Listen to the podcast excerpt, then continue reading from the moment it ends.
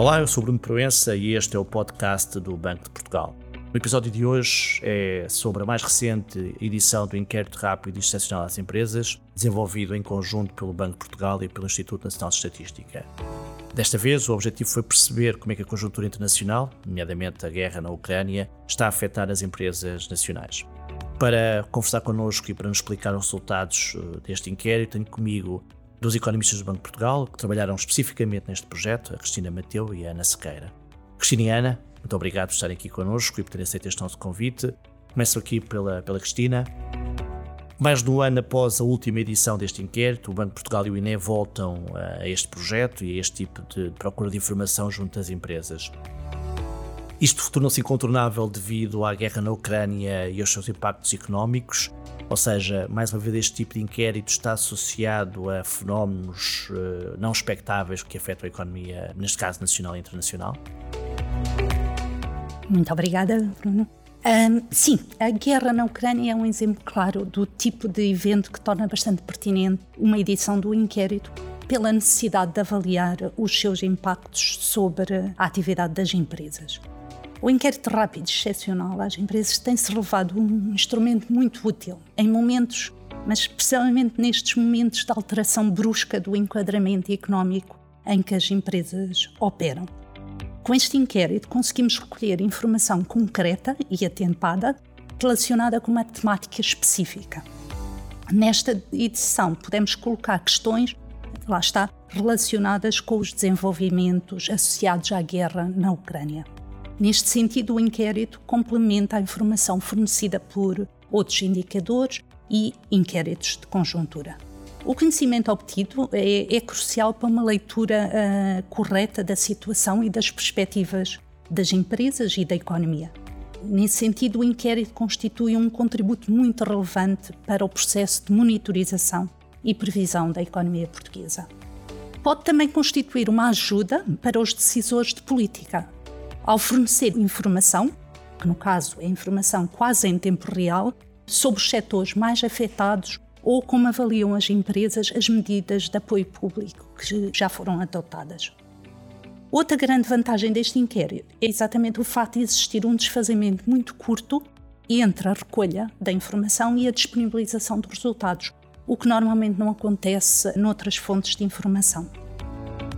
A guerra na Ucrânia, assim como a pandemia com as suas várias vagas, são situações excepcionais, sem paralelo recente, com características muito específicas e que, obviamente, justificam a realização deste inquérito.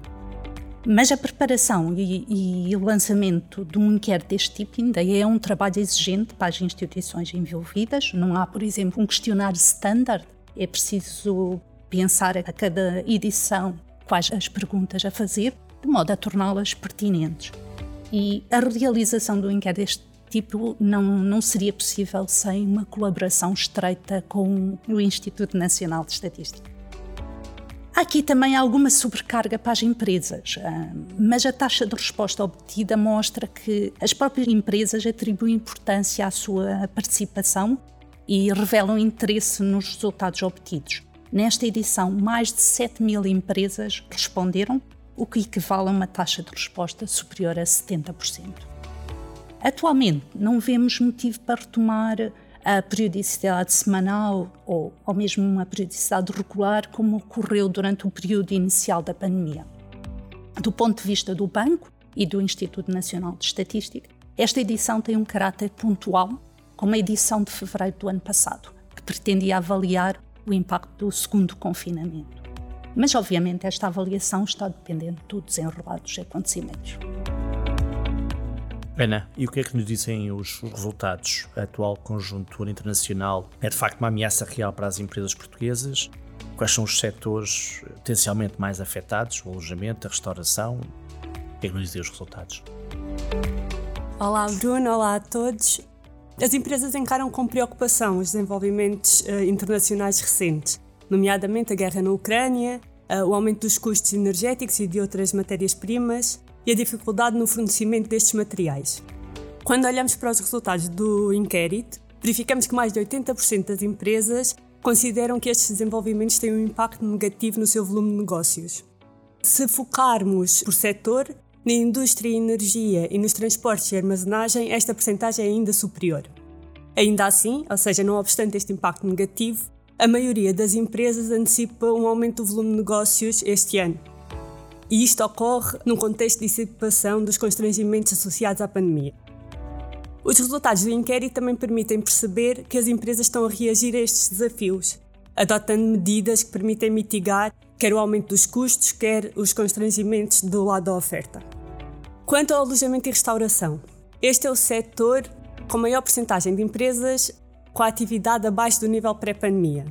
No entanto, é também o setor com maior porcentagem de empresas que esperam um aumento do volume de negócios este ano. Uma porcentagem significativa de empresas espera aumentos superiores a 20%. Eh, e estes aumentos muito fortes ocorrem uh, no contexto de reabertura da economia.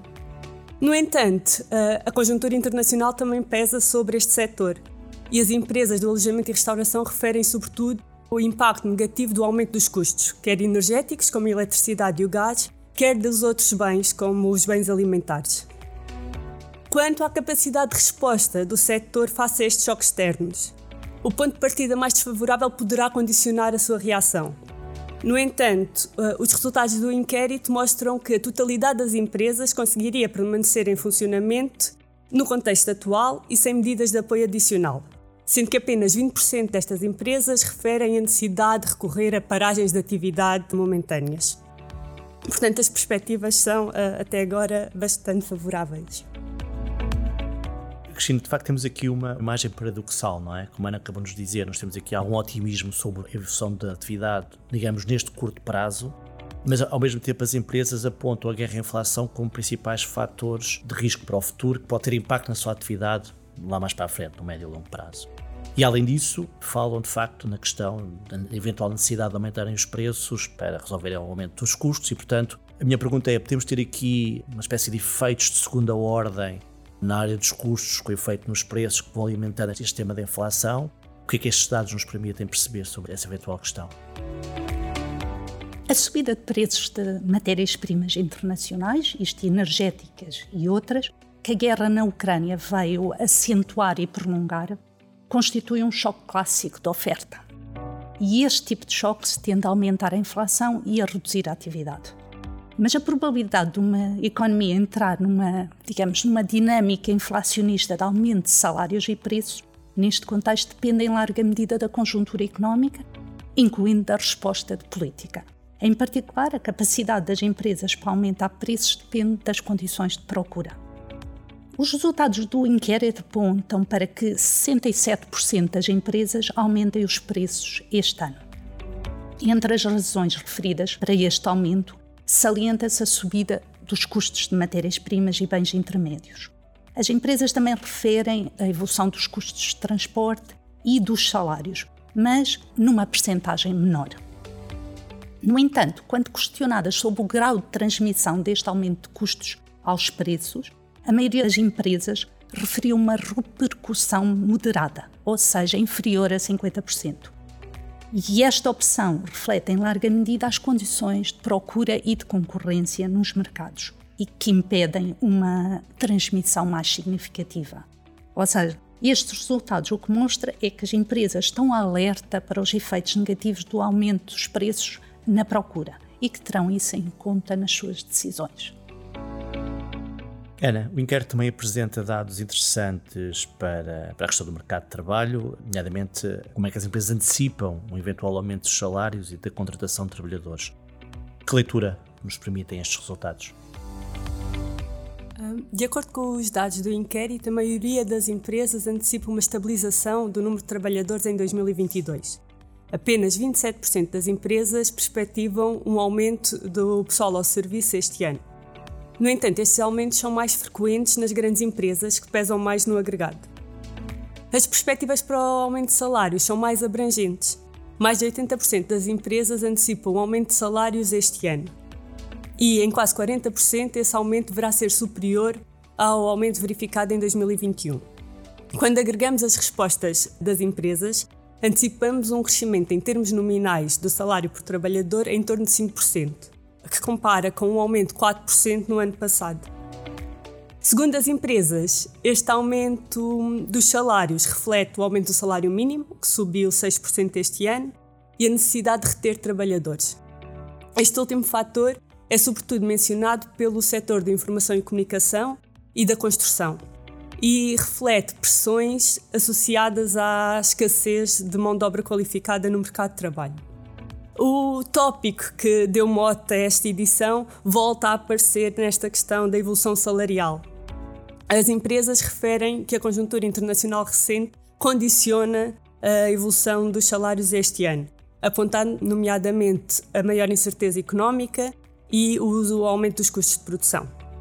O inquérito uh, contém muitos resultados interessantes e nós não conseguimos cobri-los todos nesta conversa. Por isso, eu terminava convidando os ouvintes à leitura da nota informativa com os resultados do inquérito. Muito obrigada. Obrigado, Cristina. Obrigado, Ana. Eu reitero, eh, obviamente, e sublinho o apelo e o convite da Ana.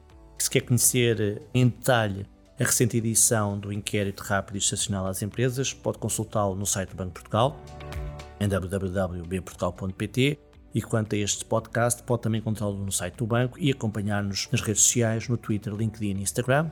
Muito obrigado e até uma próxima oportunidade.